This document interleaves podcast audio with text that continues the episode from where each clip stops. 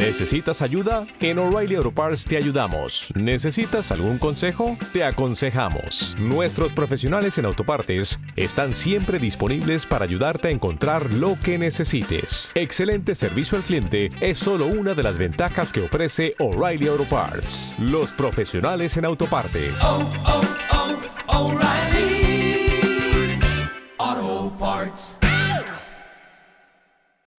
Episodio 50, 11 de marzo de 2012. Campeones de Copa del Rey de Balonmano. Bienvenidos a Esto es Atleti. Comenzamos. Victoria del Atlético de Madrid ante el Granada de Abel Resino en un partido complicado. La eficacia de los rojiblancos con goles de Miranda y Falcao hicieron posible que los tres puntos se quedaran en el Manzanares. El equipo acusó de nuevo el partido entre semana, pero supo ganar un encuentro que desde el primer momento se presentó muy embarullado. La victoria acerca a los de Simeone a puestos europeos. A nadie extraña ya el excepcional estado de forma de Juan Fran Torres. Él y Miranda han destacado en un partido mediocre, pero en el que se ha vuelto a dejar la puerta a cero. Ha dado el cholo con la tecla en la línea defensiva.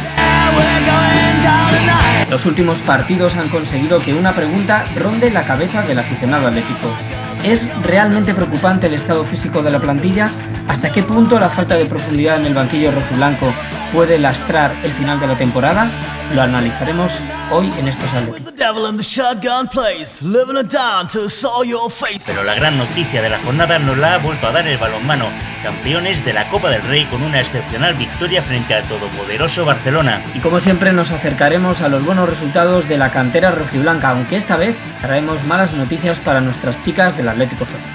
Además, nuestra sección de historia, esta semana nos remontaremos con Fernando Sánchez Postigo hasta el año 1947 para recordar un término obligado conocimiento para todo atlético que se precie, la delantera de seda. Una semana más os saludamos desde esta ventana al mundo regiblanco, os habla Julio Mejía, acompañado del equipo habitual de comentaristas, con Miguel Ángel Espósito, jefe del Twitter no oficial con más seguidores de la Esfera rojiblanca, José Antonio Vallés, periodista de informativos Telecinco y editor de Somos Atleti, Damián Carbajo, creador de Info Atleti, y Ricardo Méndez, conductor de Disis Atleti. Buenas noches a todos.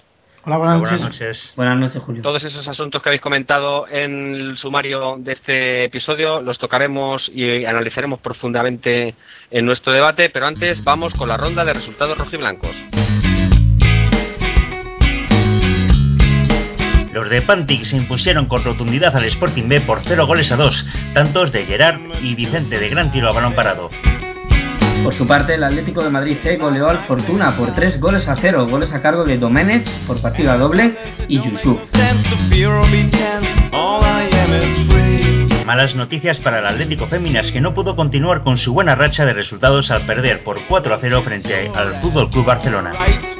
En balonmano, como decíamos, sin embargo, las noticias son inmejorables, ya que el equipo rojiblanco se ha proclamado este domingo campeón de la Copa Asobal, al imponerse al Club Barcelona por 37 goles a 31. El Atleti empezó el partido por detrás en el marcador, pero fue capaz de imponerse gracias al excepcional despliegue en ataque liderado por Joan Cañellas y sobre todo con la espectacular actuación del portero José Javier Ombral. Chicos del juvenil de División de Honor volvieron a darnos una grata alegría al golear por 6-0, manteniendo con ello el liderato. Una vez terminada la ronda de resultados, vamos a entrar ya en materia con todos los puntos del debate. En primer lugar, quería plantearos, como siempre, como habéis visto el partido. A mí me ha parecido un tostón, así directamente. Lo mejor, por supuesto, el resultado, con sobre todo el gol de Miranda, que dio bastante tranquilidad. Pero en general, un mal partido de los nuestros. Yo creo, y me atrevería a calificarlo como el peor partido de, desde que está así en el banquillo. No sé cómo lo habéis visto vosotros.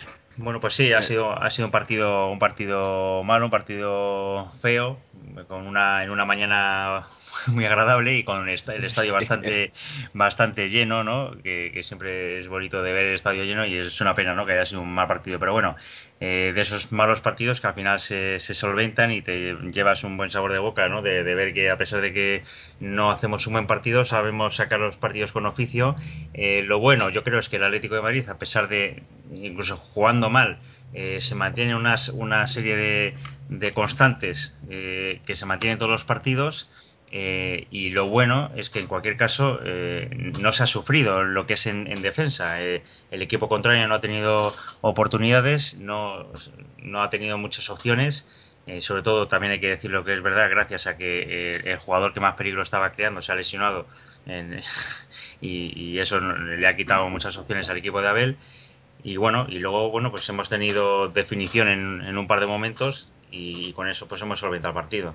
Bueno, pues yo, yo la verdad es que mm, discrepo aquí ligeramente porque creo que, que con la, la, plantilla tan corta en la que estamos y bueno, tampoco podemos eh, pretender que, que, teniendo lesionados y, y renqueantes a, a jugadores que se suponen claves y con una plantilla con las evidentes carencias que ya hemos debatido aquí en otras ocasiones, que el, que el equipo siga sacando adelante resultados, eh, no siempre haciendo un fútbol brillante, a mí por lo menos esta temporada me va a valer totalmente. O sea, eh, no le voy a pedir al equipo jugar bien constantemente y, y, a mí me vale este tipo de resultados.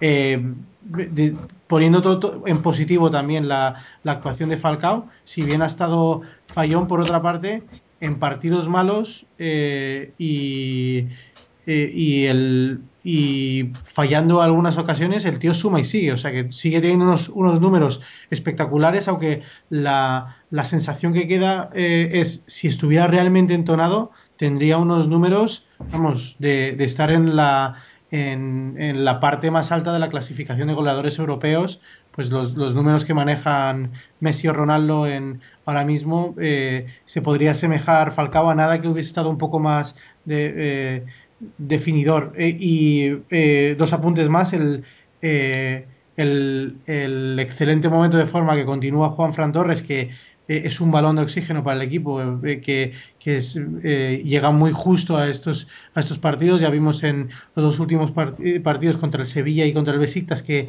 en, en, dos buenos primeros tiempos se vinieron abajo físicamente, hoy directamente han salido con una torrija y no han sido capaces de, de coger el ritmo, pero sin embargo hay la constancia de que Juan Fran Torres sigue ahí eh, eh, dándolo todo y prueba de ello es el, eh, la, la, jugada que llevó al 2 a 0 hoy y el, la galopada esa espectacular, quedándose sin contrincantes, dando el pase, vamos, le, ha faltado solamente marcarlo. Y un, último apunte, ya, ya le dejo paso a Miguel, me, me sorprende, bueno, me, no, no, me sorprende especialmente, pero creo que, es, que, que cabe la, la, vale la pena destacar que Simeone tiene todo el rédito del mundo en las gradas de Calderón porque el cambio de, de que, que, ha hecho hoy, creo que con 10 minutos eh, todavía restantes, eh, quitando a un delantero y sacando a Perea, no me quiero imaginar lo que hubiese sido eh, si llega a hacer Manzano ese cambio, le hubiésemos puesto a parir de vuelta y media y vamos, eh, hubiese habido críticas eh, feroces por todos lados y, y ha renunciado al ataque en un momento en el que todavía íbamos 1-0, el partido estaba complicado y se podía haber puesto bastante cuesta arriba, quitar delanteros y apostar por, por meter poder defensivo, pues la verdad parecía un, un, un, cambio bastante amarrategui y la grada se lo perdona todo a, a Simeone como, como hoy hemos vuelto a comprobar. Pero no es un cambio de, eh, pero no es un cambio defensivo, eh, porque al final mete a Perea, lo sitúa en el lugar de Juanfran y Juanfran sube hacia arriba. A mí no me parece es un cambio defensivo, que por otra sí. parte ha hecho ya Hombre, Simeone en varias ocasiones, en varios partidos. Que no, se, que no sea meter un quinto, que no sea meter un tercer central, es verdad que no ha metido un tercer central, pero defensivo es cuando quitas a un delantero y sacas a un bueno, defensa, en sí, cierta pero manera. Ha subido a Juanfran, eh, ojo, ha subido a Juanfran. Claro. Con, con, Julio, que claro. además él mismo en, en rueda de prensa lo defendía como tal, ¿eh? Ha dicho eh, eh, he metido a, a, Perea para subir a Juan Fran y ha salido bien. Y, y, es, y enlazando con la última reflexión de, de Ricardo, el, el, Cholo es el héroe ahora mismo de, de esta grada necesitada de héroes y, y, y más bueno, este año de nuevo, ¿no? Solo... Ha perdido a sus ídolos y el ídolo ahora está en el banquillo sí, y es el entrenador. Solo pensar lo que ha pasado cuando, el, cuando los aficionados de Granada se han puesto a insultar a Simeone. Sí, ha sido, vamos, como si hubiesen insultado. ha sido a sus como. Padres. Sí, sí, el peor de los insultos posibles. Bueno, de hecho, de hecho ha habido incluso una situación lamentable que se repite con demasiada frecuencia en la grada. Sé lo que vas a decir, José, lo que vas a cuando, decir. Se han, cuando han pasado de defender a Simeone a empezar a, gritar a, segunda, a segunda, que es una cosa asquerosa que, que sucede con demasiada frecuencia en la grada del Calderón, que es insultar al, equipo contrario o a la afición del equipo contrario, diciéndole que se va a ir a segunda, ¿no? Porque refleja la, la, poca memoria, eh, además de la estupidez de parte de la grada atlética, cuando, cuando le dice eso, ¿no? Porque nosotros tuvimos, desgraciadamente, un episodio de irnos a segunda división y deberíamos, deberíamos recordar lo que significa eso, el daño que hace y, lo que se sufre por esa circunstancia y, no creo que debamos eh, eh, desear eso a nadie. Y, que y, esos cánticos han sido los más suaves de lo que le, dedicaron, porque eh, se, ha metido en una, en una espiral de, descalificaciones el, el Fondo Sur que que no hay semana que deje títere con cabeza. Pero a mí, eh, que, que, bueno, que, que el fondo sur tal, pues llega un momento que se pongan y, hagan otro tipo de insultos, me, eh, casi me molesta menos, porque bueno, eh, pero pero ese insulto en concreto, ese, ese tipo de, de, cánticos en concreto, de, de, decirle a segunda segunda, como se dijo, el no sé si fue el año pasado o el anterior, en uno de los últimos partidos contra el Málaga, que luego al final el Málaga nos acabó ganando encima, eh, deseándole al Málaga a segunda segunda, nos acabó ganando el Málaga y ahora el Málaga resulta que lo coge un jeque eh, y a lo mejor nos quita la Champions el Málaga este año. Pues, pues es, probable, es probable. El equipo al que le, deseamos que se fuera a segunda, al final no se fue a segunda, lo coge unos, jeques. O sea, que es que eh, no, hay que ser tan tan tan estúpido en estas cosas. Pero bueno, a, mí es una cosa que me, que me saca de quicio. Ya lo he escrito en Somos Atleti. A mí es una cosa que me, que me es que me, me, revuelve las tripas. Escuchar a mi, a mi propia grada, a mi, a mi propio vecino de asiento, eh, desearle que se vaya a segunda a, la afición de enfrente. O sea, pero bueno. Estoy de acuerdo totalmente, José. Y, supongo que es un caso perdido, ¿eh?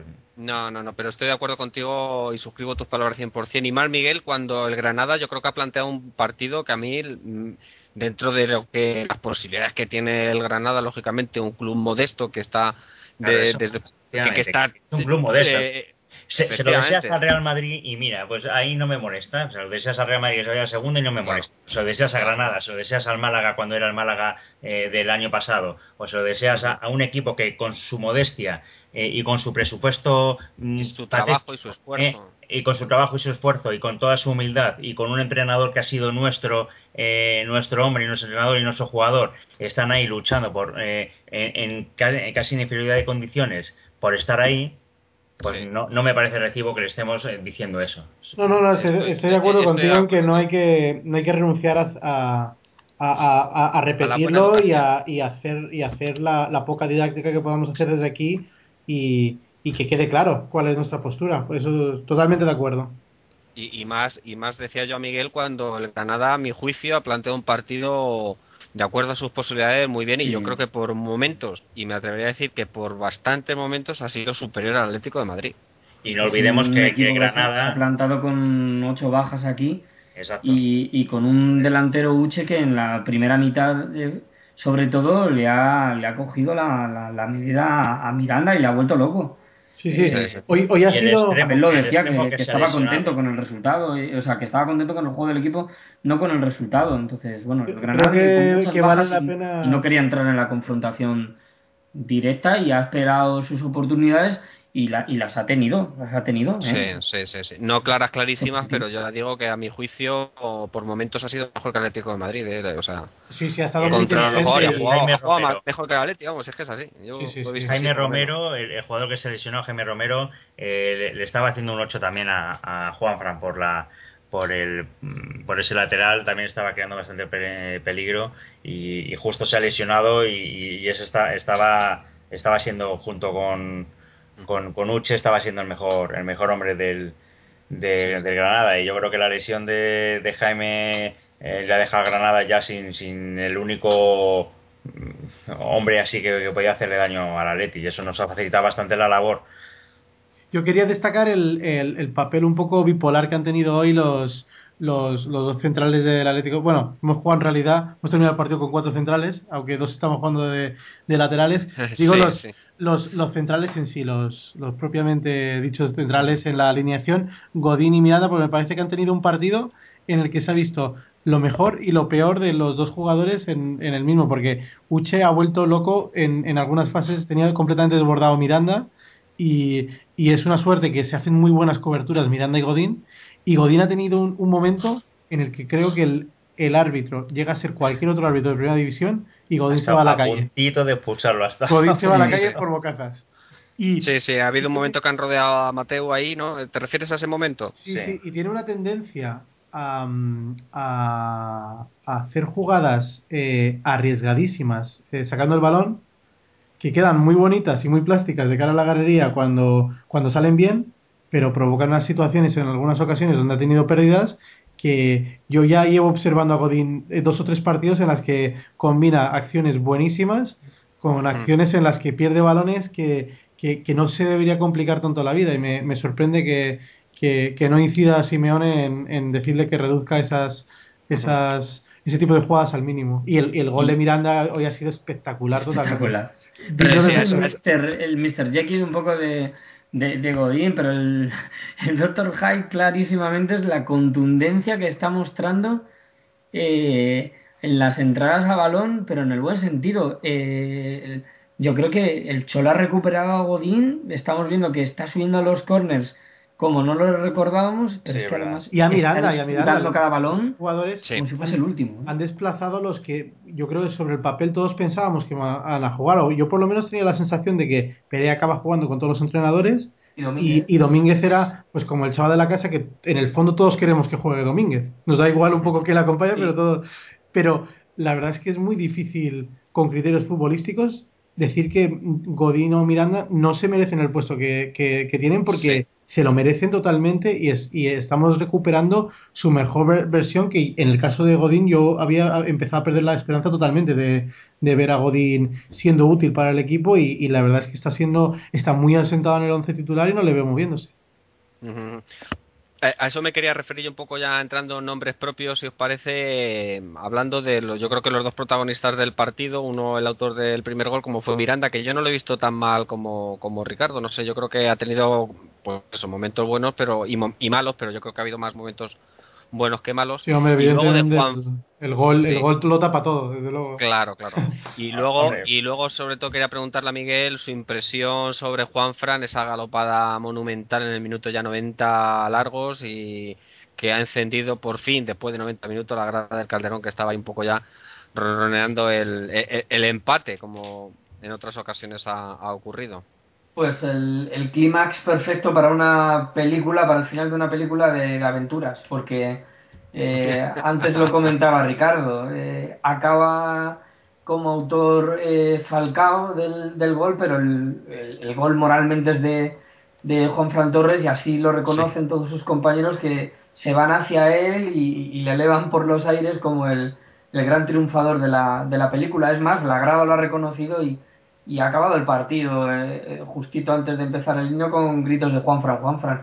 Así que uh -huh. poco más que añadir que está en un excelente estado de forma física, mental y que es un tipo que ahora mismo se come el mundo y que mmm, no sé, eh, que si esto sigue así, la selección española tampoco es que tenga el, el carril derecho súper cubierto como para no pensar que un, un Juanfran en, en gran estado de forma pueda llegar a ser internacional. Bueno con la absoluta sí. dentro muy poco. ¿eh? Hombre, tener difícil con Del Bosque y con un periodista que ocupa el lateral derecho. Y eso ya sí, sabemos sí, que son palabras mayores, ¿no, Ricardo? Bueno, eso, yo lo veo completamente imposible y me, yo también. me conformo con ver a un Juan Fran eh, que, que, es un chaval que es que es tan buena persona. O sea, tú cuando le, mm, le tratas en la zona mixta, hay determinados jugadores que, que tienes más ganas de, de que triunfen, eh, si cabe, por, por la sensación de, de humildad y de trabajo que, que destilan. Y, yo creo que Adrián y Juan Fran son dos perfectos ejemplos de ese tipo de gente cuando les tratas en las distancias cortas dices tú, qué ganas tengo de que este chaval le salga bien el trabajo, porque se le ve ahí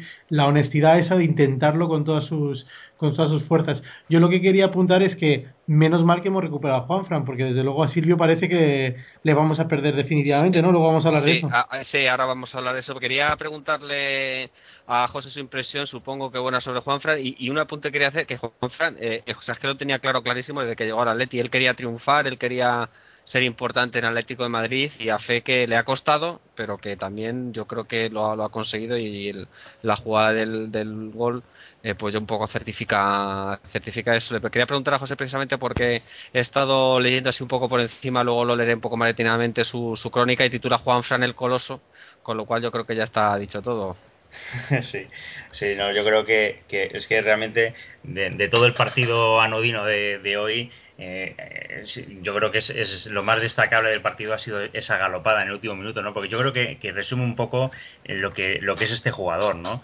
Eh, o sea, en el último minuto de un partido aburrido, malo, en el que está todo el equipo, se ve a todo el equipo cansado, en el minuto 92 eh, aparece un tío pegándose un carrerón tremendo, brutal. Eh, eh, brutal, con una determinación bestial, con una voluntad de hierro, que se regatea a tres tíos y acaba dando un pase ya medio muerto, cae exhausto y, da el pase de gol, ¿no? O sea, pues ese, ese, es el Juan Frank que estamos viendo este año, ¿no? O sea, es todo voluntad, es todo fortaleza y yo creo que es ese, por eso lo, llamo el coloso, ¿no? Y le, he puesto ese mote, y creo que ya lo voy a llamar así el resto del tiempo, ¿no? Eh, eh, claro, es, Juan Fran el coloso, o sea, eh, el tío está todo el equipo medio muerto, pero él, él sigue ahí y yo creo que es, es el jugador que mejor está, está, está expresando en el campo lo que Simeone quiere de, quiere de sus jugadores. Y José, perdona, Julio, tú y yo solemos tener debates que siempre nos llegan al mismo terreno por Twitter con bastante frecuencia con, con, Fernando Sánchez Postigo precisamente, en el que él es un poco detractor de Juan Fran porque opina que se le elevan a los altares solamente por esforzarse y ser esforzado. Yo creo que en estos tiempos en los que el, el esfuerzo y sudar la camiseta eh, ya no se dan por, por sentados, hay que loar a este tipo de jugadores que todavía existan y que dignifiquen la profesión, porque a mí me parece, coincido totalmente con José en todas sus observaciones, que lo de Juan Fran es digno de mención porque Claro, pero en el Madrid eso no significa que, no es el mejor jugador de Atleti, ni mucho menos. o sea, eh, quiere decir que a mí me dices eh, qué jugador destaco yo de este año en Atlético de Madrid y, y, te digo Diego, o sea, yo no tengo ninguna duda, pero, pero, pero yo valoro muchísimo un jugador que llegó, eh, llegó al Atleti para sustituir a Simao. Eh, no lo conocíamos nadie cuando lo, llamaron y todos teníamos sospechas sobre él. Cuando apareció, pues bueno, pues claro, todos teníamos la imagen de Simao y este tío pues no regateaba como Simao para nada eh, empezó a cometer fallos, tal. un, canterano madridista, porque era, madridista, ¿no? venía del Real Madrid. Eh, bueno, sí se esforzaba, pero no daba ni una. Eh, lo sacaron a condiciones un poco. En fin, que no, no daba la talla, porque al principio no dio la talla. Y bueno, sí se esforzaba, pero con eso. Y, bueno, y luego, eh, mientras que otros jugadores en sus circunstancias se han ido apagando, se han ido, han ido diciendo, pues a mí esto no me está no, no, no, no cumple mis expectativas y se han ido apagando y se han ido apartando del equipo y tal, este ha seguido RQR eh, eh, dándolo todo por el equipo, incluso a pesar de que la gente le, miraba con, con, de mala manera, y él ha seguido ahí y se ha adaptado y, lo que más sorprende a todos yo creo es que le han dicho pues ahora te vas a poner de lateral derecho y el tío se ha puesto de lateral derecho y mm, Mientras que eh, nosotros hemos estado viendo durante años, porque es así, durante años, nos han estado poniendo laterales derechos que no eran y han sido parches que nunca han llegado a, completar eh, bien esa, esa función. Y a este tío lo han puesto aquí y en dos partidos o tres partidos se ha convertido en un lateral derecho. Y lo está haciendo muy bien y está sorprendiendo a todos. Y no solo es bueno defendiendo, es que encima es un lateral derecho con muchísima progresión y atacante, ¿no? Y, y, se está dejando los cuernos. Y de todos es el que más se está dejando los cuernos en el campo. Y chico, pues ¿qué quieres que te diga? Eh, pues, pues, estamos todos encantados con la progresión. Ah, no, es el mejor jugador, ya claro que no. Pues, pues tiene mucha majería Diego y tiene majería Zarda y tal, pero ese que más, más está dejando los cuernos y ole por él. Yo lo que más valoro de Juanfran es lo primero que has dicho, ¿no? Que, que eh, vino con todas las dificultades del mundo y que ha persistido en su empeño de, de convertirse en un jugador titular del Atlético de Madrid. A mí eso me parece muy digno de mención, además de que ha solucionado un problemón al entrenador. O sea, es que Perea ahora mismo no, está para... y Silvio demuestre y lo saquen y demuestre que es mejor lateral que él y pues tendré que pedir que juegue Silvio por mucho que este se esfuerce mucho, porque a mí yo los primeros partidos que vi de Silvio, a mí Silvio me encantó, pues si mañana llega Silvio y hace competencia con él y Silvio juega mejor que él, pues tendrá que jugar Silvio, por mucho que, haya esté diciendo ahora esto de, de, de Juanfran, porque bueno, si Silvio tiene más calidad, pues tendrá que jugar Silvio, pero, pero eso no quita que, oye, que haya que, que a este Juanfran ahora mismo, pues haya que agradecerle el esfuerzo que está haciendo y cómo se ha acoplado ahí y cómo nos ha solucionado una papeleta que a principio de temporada nos echábamos la mano en la cabeza de decir, Dios mío, es que como se lesione Silvio, ¿qué hacemos? Y era desesperante y se lesionó Silvio y mira cómo se ha lesionado. Y no solo se ha lesionado y enlazamos con, con un asunto que yo creo que debe preocupar a todos los aficionados. Si me permites un momentito antes de que, que pase ese tercio, yo, yo lo único que quería era eh, llamar la atención a la gente que, que a lo mejor se perdió el, el, artículo en su momento, porque a mí me parece que aunque lo escribió hace, hace más de un mes, eh, Jorge, que hoy no está con nosotros, escribió el, eh, el 7 de febrero en Forza Atleti, se encuentra muy fácil en, en, entre los artículos de Jorge Ordaz, eh, un, un, artículo sobre Juan Fran. Y, y, lo gracioso es que han pasado el, el, el, temido mes de febrero, que en el Atlético de Madrid siempre suele ser desastroso, y la vigencia del artículo es plena. O sea, es, se llama Juan Fran el peón silencioso y habla precisamente sobre eso, sobre eh, cómo alguien que llega con toda la humildad del mundo, todas las cartas en contra, eh, ha dado la vuelta a la, a la situación y, y a, a, mí es uno de los, de los artículos que, hemos publicado recientemente que, más me ha gustado y se lo recomiendo a todo el mundo. Sí, sí, uno de los que tiene más lecturas, ha tenido más lecturas en, en el blog. Quería con el, el, estado de la forma física. Decía que creo que es uno de los temas más, más preocupantes eh, el ver los tres últimos partidos del Atlético de Madrid, como se ha ido veniendo abajo poco a poco, sobre todo la segunda parte de Sevilla, la segunda parte del partido del jueves, y hoy, pues durante todo el partido, pues no ha tenido esa. ¿Ves que es preocupante? ¿Se puede solucionar de aquí a final de temporada o esto ya es una dinámica que va a ser muy difícil de, de remontar? ¿Cómo lo veis? Yo creo que les preocupa y y Simeone lo ha expresado hoy diciendo que quizás no, ha venido a decir algo así como quizás nos van a hacer falta más los que están detrás de las cámaras que los que veis normalmente en televisión, refiriéndose un poco al equipo médico, al equipo recuperador y, y de especialistas del Atleti, ¿no? Eh, que tienen un trabajo por delante. Yo quiero ser optimista en el sentido de que se tienen que incorporar eh, Tiago, se tienen que incorporar Diego, que bueno, tendrán que ir cogiendo de nuevo forma y, y, que están entrando en la convocatoria últimamente pues eh, gente como Saúl que el otro día debutaba con 17 años o como Pedro que, que son gente junto con Arda Turán en el momento que coja también forma que va a volver a dar energía a este equipo también lo decían uh -huh.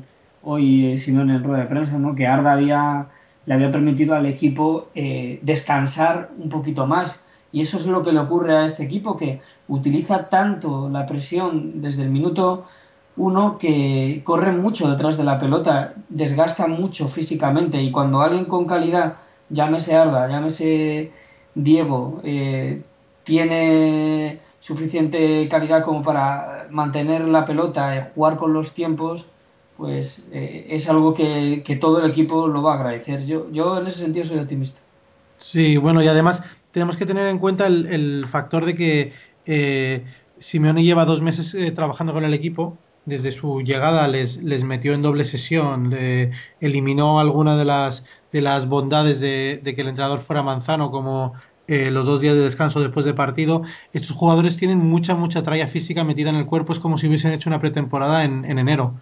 Entonces es normal que, que llegue un, un ciclo. Algunos entrenadores hablan de que eh, tienen que montar a lo largo de la temporada como eh, fases en las que bajan el, el, trabajo físico, luego lo vuelven a elevar porque es muy difícil mantener durante tantos meses el, el, el estado de forma. Yo creo que los, los jugadores van a pasar por una etapa en la que van a verse muy cansados.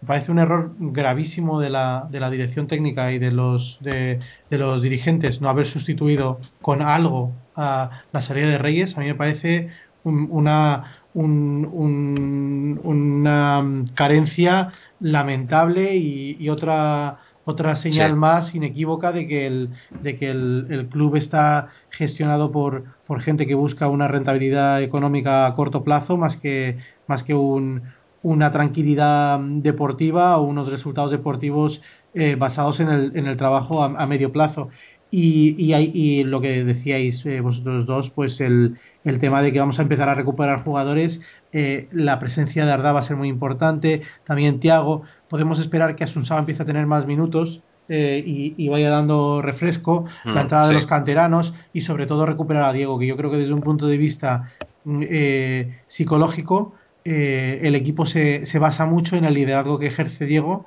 y, y, la verdad es que no es, un, no es un creador al uso, es un tío que recorre una cantidad de kilómetros descomunales. Que no te estoy diciendo que Coque no los haga porque me parece que Coque está haciendo un trabajo espectacular, pero es que Coque es un chavalín que tiene unos galones impresionantes y los está gestionando con una madurez eh, espectacular, pero que todavía a lo mejor le corremos el riesgo de a lo mejor quemar al chaval si le metemos demasiada presión tan rápido. Lo que pasa es que por ahí, no sé, yo sí tengo mucha cosa. Ahora, a, lo que, a que comentes, si quieres, intervienes. Eh, lo que pasa es que yo no tengo muchas esperanzas en el sentido de que Tiago eh, va a jugar 3-4 partidos cuando se recupere. Ya sabemos que 3-4 partidos es lo máximo que aguanta, por lo que sea, no sabemos por qué. Cae lesionado otros 3 o 4. A Diego le queda todavía casi casi entero el mes.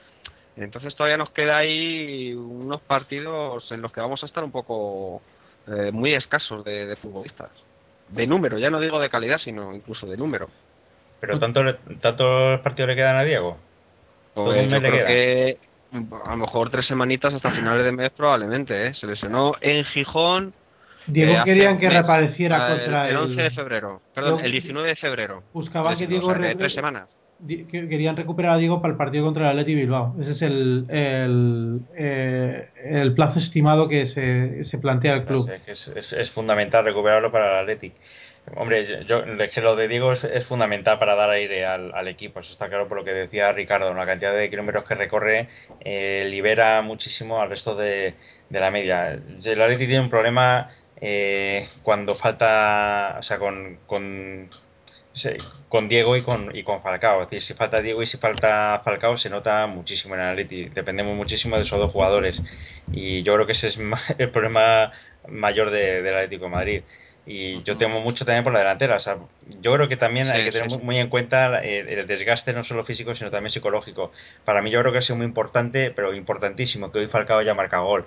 Eh, yo creo que mm, Falcao se quita 50 kilómetros de encima por el hecho de haber metido gol hoy, ¿no? O sea, la, presión que tiene encima Falcao de no meter gol, de haber escuchado algún pito hoy en la grada. Eh, sí, alguno ha habido, alguno ha habido. Eh, bastantes, bastantes. Eh, bastantes.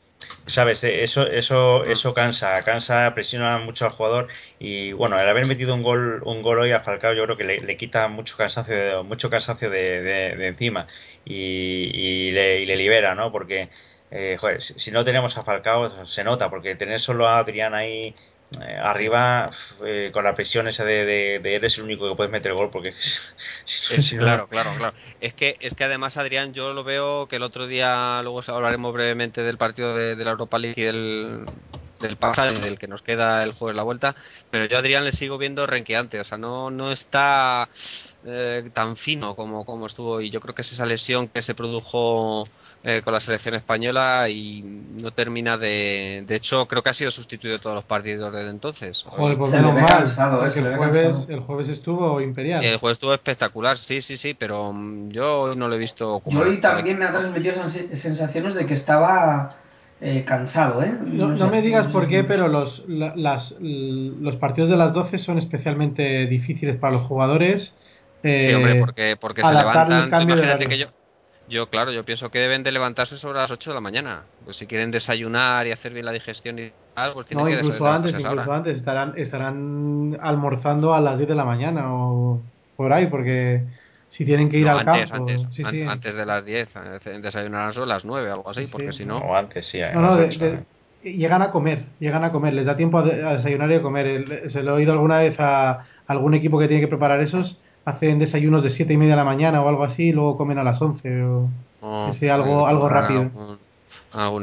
Yo sigo, sigo preocupándome porque acabamos de conocer hace nada, hace unos minutos, que Silvio al final se, va a operar. Se va a operar, pero de rodilla, ojo, que no es la lesión famosa de pubalgia, sino de una lesión de rodilla. No sabemos más si es grave o no grave. El caso es que em, van a operarlo mañana en Oporto. Con lo cual, pues no sé yo si Silvio va a volver a jugar esta temporada con Atlético Madrid.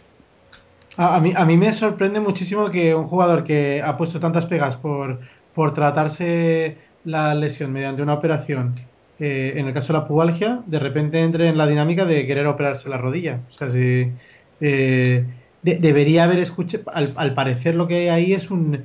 Es, es que ha contradicho los servicios médicos del club que le han pedido que se, se operara desde el principio de temporada y, y al no querer hacerlo, pues seguramente haya puesto en jaque toda su temporada y, se la vaya a pasar prácticamente en blanco. No sé, Miguel, si queréis apuntar alguna cosa de Lola de Salvio. De Silvio, perdón. No, un poco más, poco más. Eh, eh, Silvio, la verdad es que eh, operándose de esa manera, estoy con Ricardo. Quizás está cuestionando los, los servicios médicos del, del Atlético con su negativa lo de las todas las noticias es que no están no están contentos con, con lo que se llama siempre el, entorno del jugador que, que eh, básicamente pues supongo que serán sus familiares y, y el famoso agente de, de Silvio que es, Jorge Méndez. Y, y eh, siempre ha estado el, el run run en el, en el ambiente de, de que, Silvio venía aquí a, usar el Atlético Madrid como escaparate para, para hacer un salto posterior. Se decía lo mismo de, de, Falcao eh, por otra parte. Y, y, hombre, la verdad es que si, si lo está usando como plataforma no la, no la está aprovechando demasiado, porque creo que, que Silvio está pasando un año de devaluarse como futbolista y de complicarse la vida para, para encontrar un hueco en el Atlético Madrid, porque evidentemente el, el equipo ha encontrado una solución que le funciona. Sí, sí, sí, Y nada, si queréis para terminar el debate, comentamos brevemente el partido del jueves, como decía Ricardo, Adrián y su golazo, que a mí me pareció un, un gol monumental, eh, extraordinario y nada, gran partido de Coque también, que dio los dos pases de gol a, Salvio. Eh, más que el partido, quizás está un poco, un poco en el pasado, que solo hace tres días, pero sabemos que el fútbol eh, va a mil por hora. Un poco más ver el, partido del próximo jueves, esa ventaja 3 a 1, ¿la veis suficiente? ¿No? Simao nos hizo un poco la puñeta ahí con el magnífico gol también que marcó. No sé, ¿tenemos esperanzas para el partido del jueves? Yo creo que sí, pero no sé cómo lo veis vosotros. Hombre, yo creo que que, que, sí, ¿no? Eh, el Atlético de Madrid es, esta temporada en Europa está demostrando que, que es muy difícil que, que no marque un gol, ¿no? Eh, yo creo que, que, a poco que, haga el Atleti, el Besiktas no ha demostrado ser gran cosa. Realmente el Besiktas está teniendo muchos problemas en, en la liga en la liga turca. Eh, ellos sí que están teniendo una liga muy muy pesada de, partidos, con muchos partidos seguidos, porque como tuvieron una huelga y empezaron tarde y tienen los partidos muy concentrados, entonces eh, ellos sí que están muy cansados y además los jugadores son más mayores que los nuestros todavía. Y, y entonces eh, ellos sí que tienen bastantes problemas.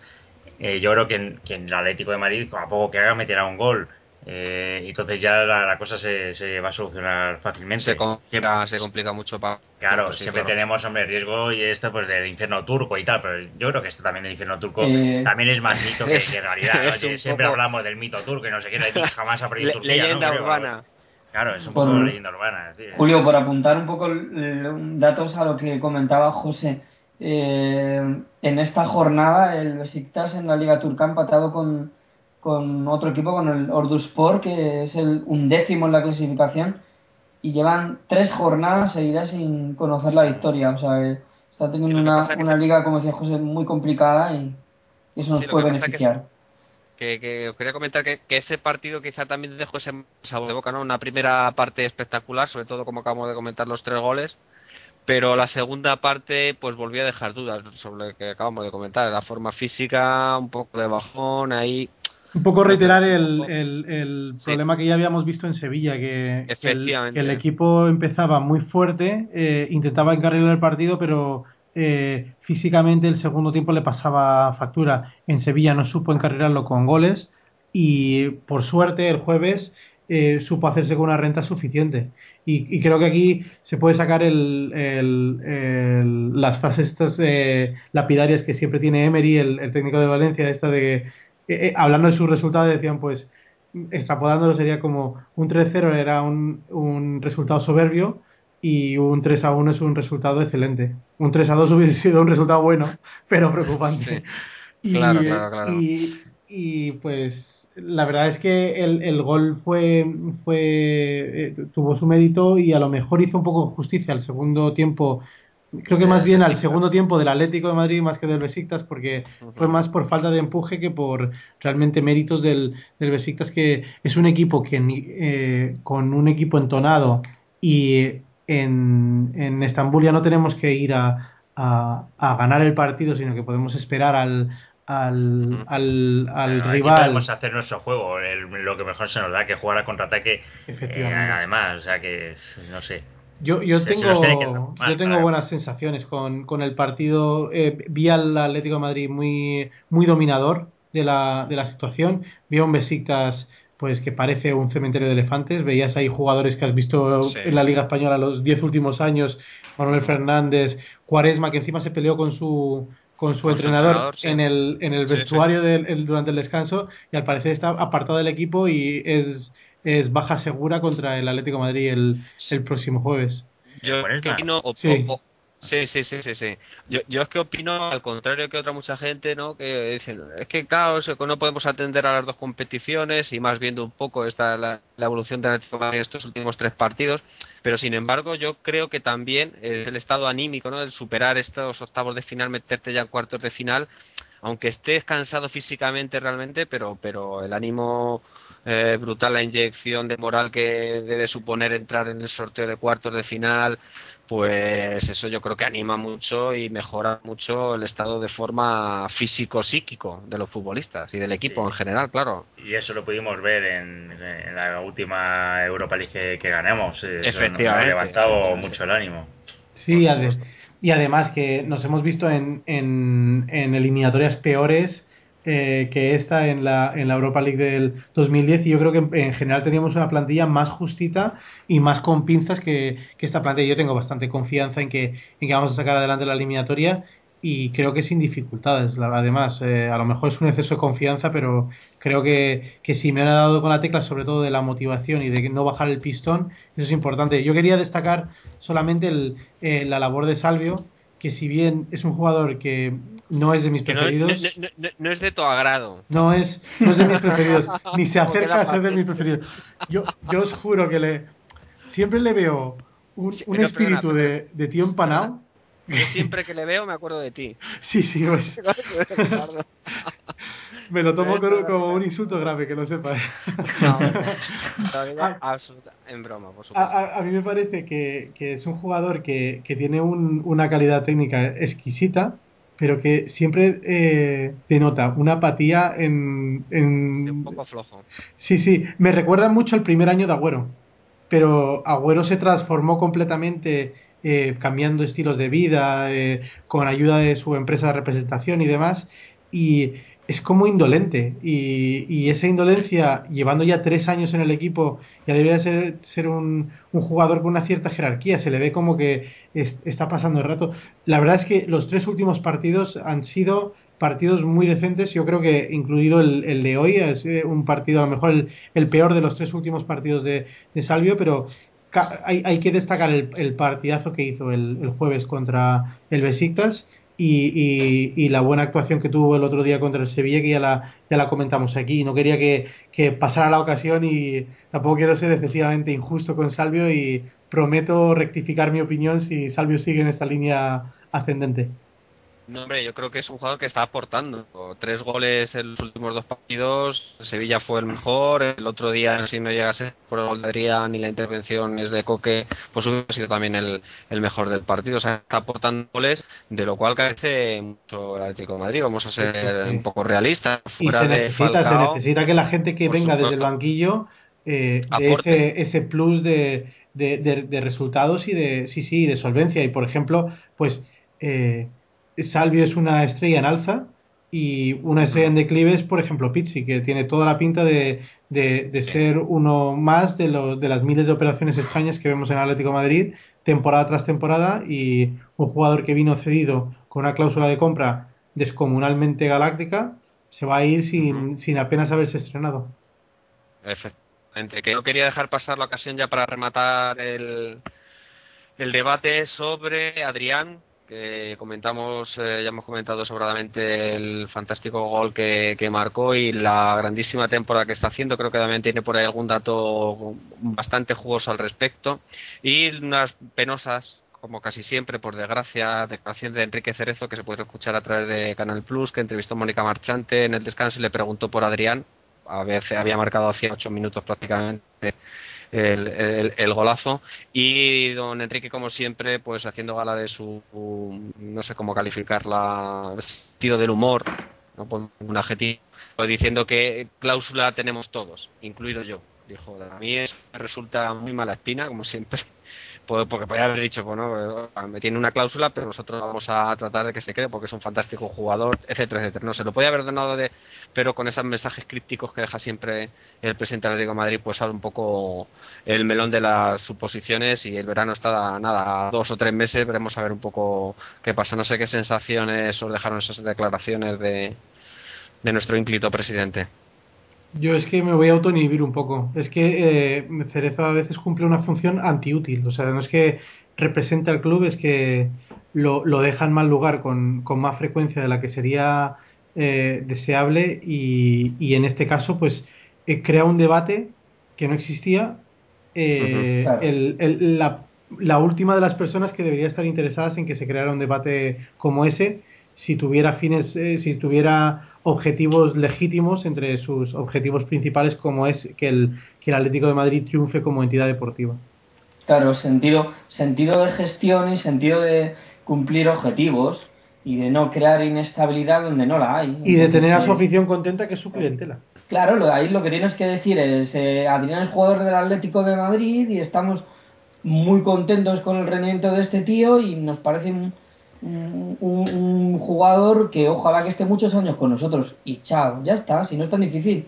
Lo que pasa es que es, ingenuidad o de nuevo eh, estamos infravalorando al señor Cerezo y lo que nos estamos encontrando es con, con lo de siempre, con, con, que seguramente esté ya eh, oliendo eh, la cláusula de este jugador y diciendo, bueno, pues ya tenemos este año el bomboncito de verano que vamos a, con el que vamos a, a hacer caja.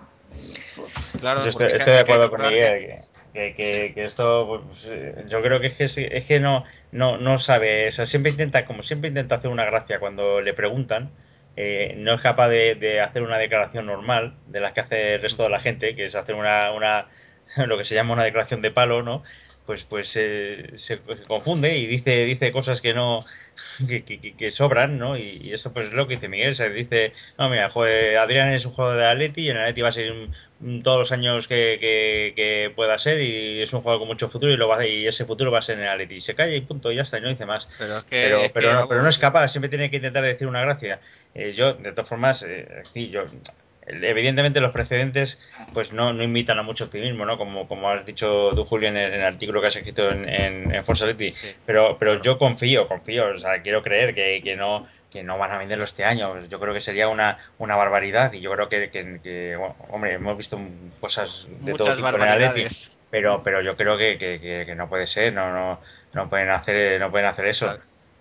Yo creo, creo no, sí, sí, perdona, sabes ese rumoreo, Ricardo a lo mejor está un poco más tanto de, en el ambiente de, de, lo que se cuece un poco dentro del Calderón, cuando va allí con periodistas y, y, y conoce a bastante gente profesional que está muy al tanto de, del, del día a día del Atlético de Madrid, se rumoreó que lo quería el Villarreal y que estuvo estuvieron a punto de hacerlo me parece que fue justo antes del partido contra el Zaragoza que ahí fue donde Falcao me parece que no el Villarreal, el y Villarreal marcó dos goles. y preguntó por él. Pero claro, no, claro. no por él. Sí, se no, llegó no, a el... decir que estuvieron a punto a punto de traspasarlo por 6 millones de euros ¿eh? eso es lo que ya sabemos sí, un poco el, esto de la el, rumorología no, ¿no? negoció por él. Y además es absurdo es pero que es el, lo, lo, peor del caso lo peor del caso no es que es que el el Villarreal quería venir con 6 millones de euros, sino que quería que el, que, que el, el, Atlético de Madrid dejara de pagar parte de la deuda que de lo que aún una deuda por Godín y ojo, y por Forlán. Por Forlán, efectivamente. Y sería prácticamente te regalo a Adrián a cambio de que me descuentes de lo que te debo tanto. Y, y así está el Atlético de Madrid. Eso es una, un perfecto ejemplo de cómo está el Atlético de Madrid gestionado. Fue perdona Ricardo, fue, fue, un rumor con mucha, mucha, mucha fuerza. Ese, estoy viendo aquí en Infoatleti, en ese partido, como recordaba yo ahora mismo, marcó Adrián dos goles, uno en el 18, otro en el 75, fue un poco, no sé, y a partir de ahí ya no se volvió a hablar hasta, hasta el otro día. Sí, ese día además estuvimos hablando con Adrián en la zona mixta y, él no quería saber nada del asunto y es que Adrián es un, es jugador eh, bien aleccionado en ese sentido, le, hablaban de si estaba nervioso por, por su cláusula, salía por peteneras, el tío no quería saber nada del, del asunto, evidentemente, pero menos mal que las preguntas no eran para hacer esto, porque hubiese dicho, sí, sí, a ver si podemos... Todos tenemos una cláusula. En fin, la, la cláusula de ella son 18 millones. 18 millones, sí. Si no me equivoco, eh, evidentemente la Leti puede trabajar ya por subírsela, que es lo que tiene que hacer. Esta mañana, o sea, esta semana, el, el AS y el Marca han, han, También han, sí. han, informado con bastante insistencia, con lo cual supongo que el, Bien sector, desde el, club, el sector anticerecista que eh, encima este club, como también es bipolar en la gestión, seguro que las metidas de pata de un lado las solucionan con filtraciones del, del otro lado del, del, otro lóbulo pues el, el, otro lóbulo ha informado a los a los a, a los periodistas más afines al a, supongo que a Gilmarín que que efectivamente que se está trabajando en, en ampliar la, la, la, cláusula porque además es que al día siguiente los dos periódicos salen con informaciones prácticamente fotocopiadas y que ah. contradicen totalmente lo que ha dicho Cerezo el día antes entonces pues Sí, lo, típico, sí. las típicas cosas de este club. Y yo que no iba a hablar, al final me he metido en, Has hablado. en una espiral no, que no sido yo, he sido yo el que te he metido un poquito ahí los dedos en la boca. está bien, está bien contarlo. Claro, claro. Y no, quería dos puntos. Es que Adrián es un bombón. Un bombón en el sentido de que es, yo creo, de los futbolistas españoles, bueno, de los futbolistas españoles seguro, el que más presión y el que más está deslumbrando en el sentido de que nadie se lo esperaba que tuviera explosión ¿no? de, de, de, fútbol y de goles que ha tenido. Y segundo, que 18 millones de, de, euros, pues tal como están las cosas, pues tampoco es un, una cifra. Un chaval eh, de 23 años. Claro, claro. Sí. Que, no, que es titular y, y, y hay que asumir también y hay, y hay, que asumir también una cosa que es decir que no somos el equipo más rico y hay otros equipos muy ricos que están que, que, son capaces de poner una cantidad de dinero muy muy muy grande y que son capaces de seducir al jugador. Y habrá que asumir esa circunstancia también que puede darse la circunstancia de que de que Adrián se quiere del Atleti. Sus detractores que los detractores de, de, de Adrián que también los hay y por ejemplo en, en, el podcast en inglés Gary no es especialmente fan de, de Adrián y yo, yo le, le, le, chincho bastante cada vez que Adrián tiene una actuación excelente con, con Adrián pero el, el, el, o sea, las razones que él aduce para decir que no le, no le entusiasma eh, Adrián es que mm, cree que para, para las necesidades que tiene un, un club como el Atlético de Madrid que es marcar goles Adrián a lo mejor no es el delantero idóneo y que venderlo en un entorno de 7 millones, eh, 8 millones, sería sería un muy buen negocio. Eso es el, esa es la, la teoría no. que... Bueno, para empezar, es que nadie nos va a pagar 18 millones. O sea, no, no sé... Hombre, que no. En los... no ¿Cómo que no? Veremos, veremos, ahora, mismo, ahora mismo tú vendes a Adrián por 18 millones a cualquier equipo de la Premier. Te digo que a lo mejor se filtra a las noticias que, que hemos vendido. a el vas está detrás también. O sea, sí, equipos hay ahora mismo hay... de sobra para fichar a, a Adrián por 18 millones. Y yo te digo que al Atlético de Madrid le llegan con 10 millones de euros, con las aperturas económicas que ha tenido toda la temporada y que se demostraron la temporada pasada con, por ejemplo, De Gea, y, y el Atlético de Madrid está vendiendo a Adrián en mayo. A De Gea lo vendimos por 21 millones. A, a, De Gea se dice que le vendieron por 21 millones, seguro no, sí, lo han vendido no. por ASE. A, De Gea se le vendió por 21 millones, no nos pongamos aquí a hacer teoría de la conspiración. A De Gea se le vendió por 21 millones. Otra cosa es que lo de 21 millones tuviéramos que dar X millones a quien fuera, pero a De Gea se le vendió por 21 millones. Y a, y a Agüero se le vendió por 40, no sé cuántos. Y a Adrián se le venderá estoy, por 18. Es, estoy que, convencido de que ninguna de las dos operaciones se cerraron esos números. Pero es que además el, el, el convencimiento es muy fácil. Primero porque las, la, las cuentas del Atlético de Madrid no saldrían como salen. No saldrían no, como sí, otra cosa es que parte de ese dinero haya que darlo a, quien, a quien, sea. O no, no, vaya y, el, y además, vaya en, el, en el caso de Gea, por ejemplo, que es, la operación. Tasado, o sea, eso, eso no se puede esconder. El, el, el caso de Gea es, es la típica operación que con la que el Real Madrid, por ejemplo, quería fichar a Agüero, que es ¿por qué no te voy pagando un poquito cuando tú lo vayas necesitando? Dime lo que necesites que yo te, yo te hago una transferencia de 3 millones de euros. ¿Que necesitas una transferencia de 3 millones de euros en abril? Pues esos 3 millones de euros en vez de cobrarme 6 en, en, en, junio, me cobras 3. Yo te, yo te adelanto ese dinero a cambio de que me rebajes el precio. Y luego en la prensa decimos lo que queráis. Decimos que le hemos vendido por, por su cláusula de rescisión. Yo te digo que estos dos jugadores no les han vendido por su cláusula de rescisión. Seguro. Porque si no serían talones en la Liga de Fútbol Profesional y ninguno lo son. Ninguno lo son. Y es que el Atlético de Madrid no vende jugadores a, a ese precio. O sea, no los vende. No lo Eso, eso, no es, eso, no es, eso no es así. eso no puede ser así. O sea, tú puedes vender a jugadores a plazos o, de la manera que sea. O Solo tienes que ver dando una pierna de un jugador a cambio de, de, lo que sea, un trozo de césped. Pero pero las, las ventas son como son y eso y eso no se puede no se puede hacer de otra manera. O sea, y es, lo que no nos podemos poner aquí es es a especular. Yo creo que sí, perdona, José, que yo creo que yo creo que sí que igual, igual que salió que Forlán se fue solo por 5 millones y al final todos pusimos el grito en el cielo y nos echamos la mano a la cabeza. Pero Forlán se fue por 5 millones y salió 5 millones. Yo quiero creer que al menos si se vendieron, se vendieron por ese eh, por ese dinero. Porque es que si no, estamos haciendo pan como unas. Es que, llevamos, llevamos años regalando jugadores. Hemos regalado a Reyes.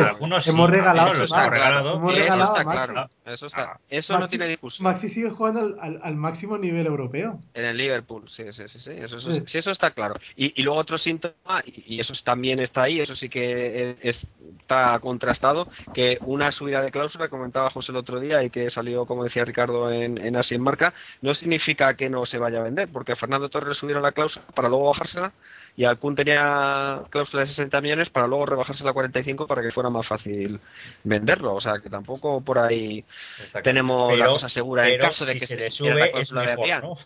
Convengamos en que, que, se le suba es una buena noticia, por lo menos de momento.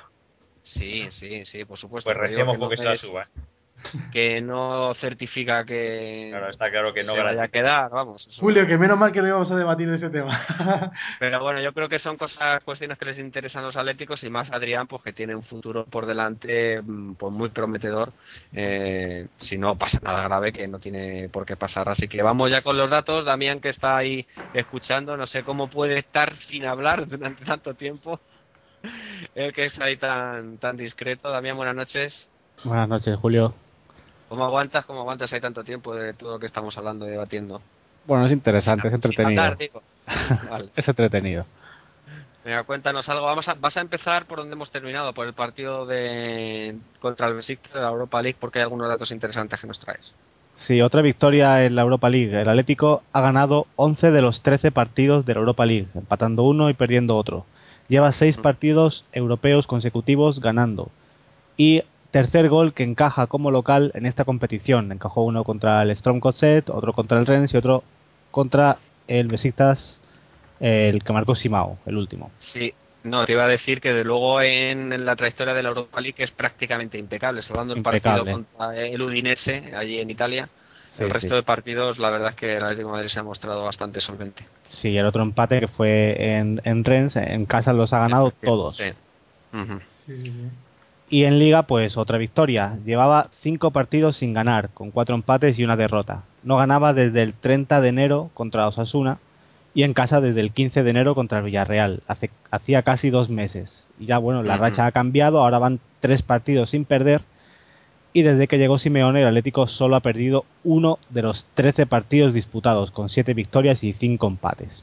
Sí, suena un poco exagerado, ¿no? Decir el 15 de enero, pero es que hay que recordar que, solo Atlético de Madrid después de ese partido jugó contra Valencia y contra el Barcelona y el de hoy. Es que en, en mes y medio, Ricardo, o sea, casi en dos meses hemos jugado tres partidos en casa solo. Sí, sí, es que el febrero es normalmente el, peor mes del Atlético de Madrid en el último lustro. Han sido febreros de, terroríficos, de, de, resultados malos, porque además siempre por, por el calendario de liga que han diseñado, eh, sí, tocan muchos partidos fuera de casa. Sí. Sí, lo del calendario es, es tremendo, ¿eh? digo, o sea, que solo tres partidos había a jugar el Atlético de Madrid en, en dos meses, en el Calderón de Liga. O sea, es una cosa brutal. Sigue, Daniel, si quieres. Sí, decíamos que nueva victoria y la víctima esta vez ha sido el Granada, un equipo que solo ha ganado una vez al Atlético de Madrid en, aquí en Madrid fue el 18 de octubre de 1959, hace más de 52 años, y fue en el Metropolitano. En los 18 partidos que ha jugado aquí el Granada, el Atlético se ha llevado 14 victorias y 3 empates, además de la derrota ya comentada. Además, en esos 18 partidos el Atlético solo ha encajado 9 goles. Y eh, hablando del Atlético como local, sigue la buena racha del Atlético en el, en el Calderón. En Liga solo ha perdido dos partidos. Es el equipo con menos goles encajados como local de la primera división, con 9 goles, tras el Barça que lleva 5. Y en todo 2012 tan solo ha encajado 3 goles como local, los dos del Barça y uno del Besiktas. Y como siempre terminamos con los nombres propios. Gaby, el primero, cumplió su partido número 100 con el Atlético. 80 partidos de liga, 5 de copa y 15 en competiciones europeas. El otro es, el otro es Saúl Níguez, que debutó con el Atleti el jueves ante el Besiktas y se ha convertido en el jugador más joven en debutar con la rojiblanca en competición europea. Tenía 17 años, 3 meses y 18 días y ha superado a Bermejo, que debutó con 18 años, 1 mes y 15 días. Y Adrián, Adrián es el último nombre propio de hoy, que con 7 goles se ha convertido en el máximo goleador español del Atleti en competiciones europeas en una sola temporada, superando a Luis Aragonés y, Peiro, que se quedaron en 6.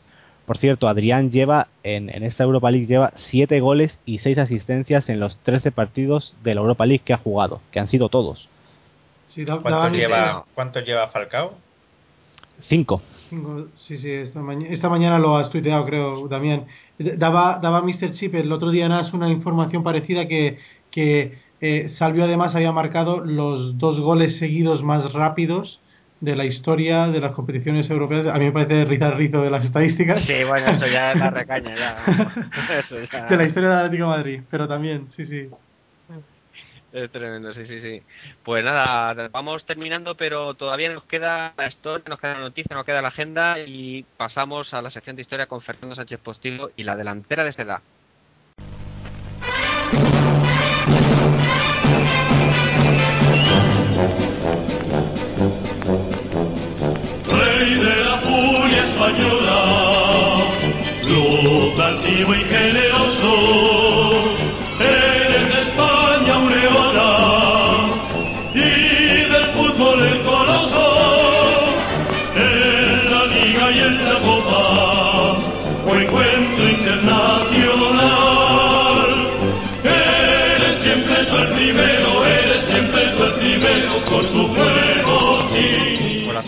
Pasada comentábamos y contábamos, recordábamos aquella nefasta temporada 94-95, la predecesora del luego la gloriosa del doblete, pero ya no vamos a volver a recordar de momento durante un tiempo esta, ninguna temporada así tan mala, sino vamos a ver cosas de verdad gloriosas del Atlético de Madrid, de la historia del Atlético de Madrid. Fernando, buenas noches. Hola, buenas noches. Hoy nos vas a contar la historia de una época gloriosa, finales ya de los 40, en la que el Atlético de Madrid jugaba unos futbolistas extraordinarios, en concreto cinco, que se dieron por conocer la delantera de Seda.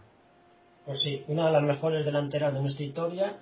Solo duró una temporada, pero hizo disfrutar como nunca a los aficionados que estuvieron en el Metropolitano. Apenas quedan imágenes de esa temporada, ya que era casi imposible en esos momentos grabar, pero todos los que han visto jugar a estos hombres lo recuerdan con un gran cariño. La delantera de Seda eh, fue bautizada así por el crítico deportivo José María Úbeda, un redactor del diario Pueblo.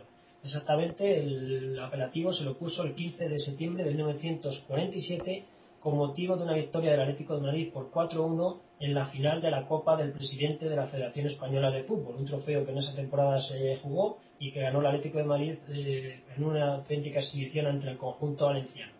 Ese día el quinteto atacante del Atlético de Madrid estaba formado por cinco jugadores, Juncosa, Vidal, Silva, José Luis y Basabé. Esta no fue la delantera de seda auténtica, porque la delantera de seda auténtica estuvo formada por Juncosa, Vidal, Silva, Campos y Escudero. Ellos fueron los máximos jugadores de esa temporada, los que marcaron la delantera de seda, pero algunos hombres como Basabé, y como José Luis también jugaron algunos minutos, pero la auténtica delantera de Seda, la más popular y la más conocida, es la formada por Juncosa, Vidal, Silva, Campos y Escudero. Le dieron el nombre de delantera de Seda a este señor Úbeda porque jugaba de una forma muy trenzada, con unos toques muy suaves del balón, muy sutiles, un juego de toque, de desmarque, de, de arte en una palabra, una delantera que daba gusto verla jugar porque estaban continuamente haciendo paredes, desmarques, parecían que bailaban en vez de jugar al fútbol con un juego muy trenzado, muy eficaz y muy natural.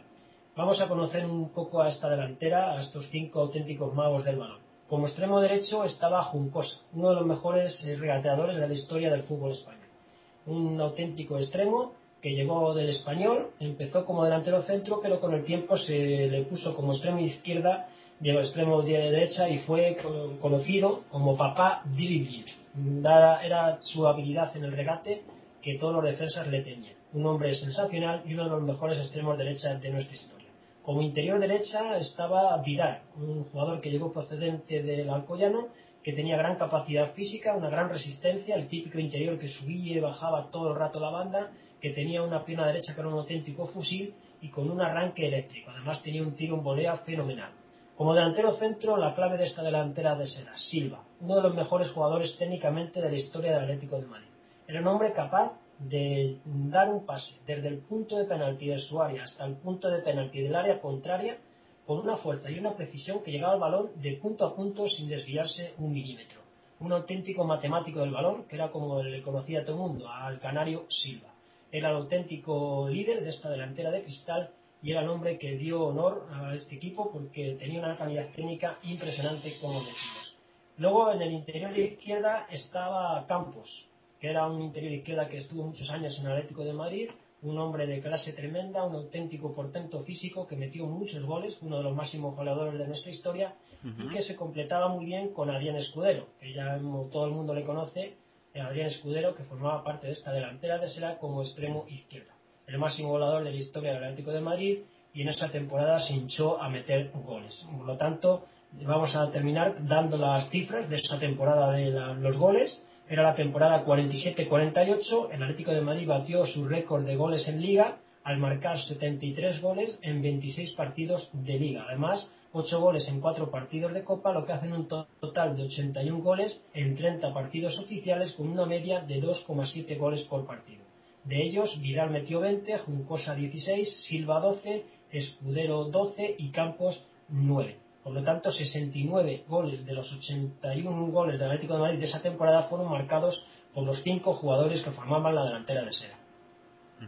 Nada, estupendo, una, una, una época gloriosa. ¿Y, qué ocurrió? ¿Por qué este, esta delantera tan, tan extraordinaria duró tan poco tiempo en el Atlético de Madrid? Pues, por ejemplo, Campos ya estaba ya bastante veterano y se marchó al Sporting de Gijón para finalizar su temporada, pero fue reemplazado muy bien porque llegó el marroquí Levi Ben Barek. O sea, Casi nadie. El fue muy bueno. Luego está Vidal, que tuvo una enfermedad a la temporada siguiente y ya se retiró del fútbol porque no pudo jugar. Una enfermedad grave que al final no le afectó a su vida personal, pero sí a jugar del fútbol. Y luego pues- el resto, como Juncosa siguió en Atleti, Escudero también siguió y Silva ya eh, le retrasaron la posición. Claro, pero o sea que se, se, juntaron en esa época, pero no eran futbolistas de la misma generación. No, unos eran, más mayores y otros eran como Escudero y Juncosa más jóvenes. Sí, había de todo la franja de edad, desde los 20 hasta los más de 30 años. Claro, pues seguro que en algún capítulo de la historia rojiblanca dedicamos a Escudero un capítulo que aún no lo hemos hecho. Merecidísimo. Así que, Fernando, buenas noches y muchas gracias. Hasta luego. Entramos ya en las noticias deportivas del Atlético de Madrid de la semana. Bueno, ya lo hemos comentado en el debate, todos tenemos una cláusula, incluido yo. Esto es lo que dijo Enrique Cerezo en declaraciones a Canal Plus referidas a Adrián durante el encuentro que enfrentó la Atleti ante el Besiktas y no son muy tranquilizadoras vistos los antecedentes que hay en el club. Habrá que seguir atentos al tema. Adrián tiene actualmente una asequible cláusula de 18 millones de euros. Sabella, el seleccionador argentino, ha estado presente el pasado fin de semana en el Cerro del Espino para seguir el entrenamiento de la primera plantilla. Especial atención, claro está, a Salvio y según declaraciones del propio preparador de la albiceleste estuvo hablando con Simeone sobre varios jugadores. Además del Toto Salvio, ¿estaría pidiendo Sabella consejo a Cholo sobre algún que otro compatriota?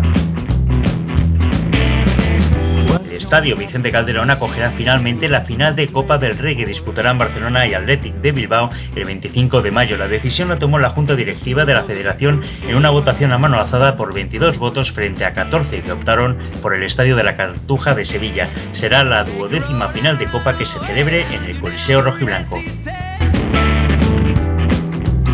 Y acabamos deseándole mucha suerte a Silvio. El lateral derecho portugués del Atleti será operado este lunes en Oporto para solucionar sus problemas en el ligamento lateral interno de la rodilla izquierda. Silvio se produjo la lesión el 20 de noviembre frente al Levante en el Vicente Calderón. Mucha suerte para Silvio. Y cerramos como siempre el podcast con las fechas de los partidos que jugarán el Atlético de Madrid y sus diferentes equipos y secciones. El Atlético de Madrid visita el infierno turco el próximo jueves 15 de marzo. La renta cosechada en la ida debería bastar, pero en un compartido se antoja fácil en tierras otomanas. El Atlético viajará el martes a Estambul, donde tiene previsto aterrizar a las 10 y media de la noche, hora local. Al día siguiente, el equipo realizará el entrenamiento oficial en el estadio BJ Inonu a las 19 horas. El jueves, el jueves 15 de marzo, los rojiblancos se enfrentarán a las Besiktas a las 9.05 horas en el estadio BJK Inonu de Estambul. La segunda cita será en Mallorca el domingo en el Iberostar Estadio de Palma a las 4 de la tarde frente a la escuadra de Caparrós. Debemos ganar y superar de esa manera el empate cosechado en la primera vuelta con gol de Falcao. El Atlético de Madrid juega el domingo 18 frente a la Unión Balompédica con Kense en el Cerro del Espino. Por su parte, el Atlético de Madrid C se enfrentará al Carabanchel. En balonmano, el jueves 15 de marzo, el Atlético de Madrid se jugará, se la jugará contra el Cadeten Schaffhausen en partido de Liga de Campeones. Y terminamos la agenda rojiblanca hablando del Atlético Féminas que se enfrentará al equipo cántabro del EMF Reocín de Santander.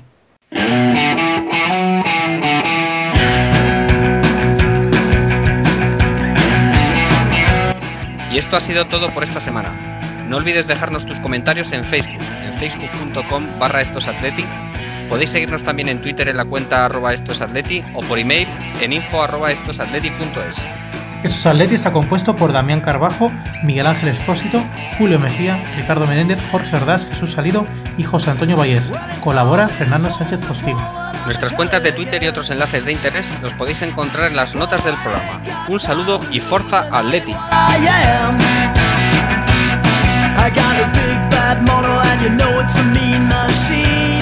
Si desea contactar con Atleti puede hacerlo enviando correo electrónico a info.estosatleti.es.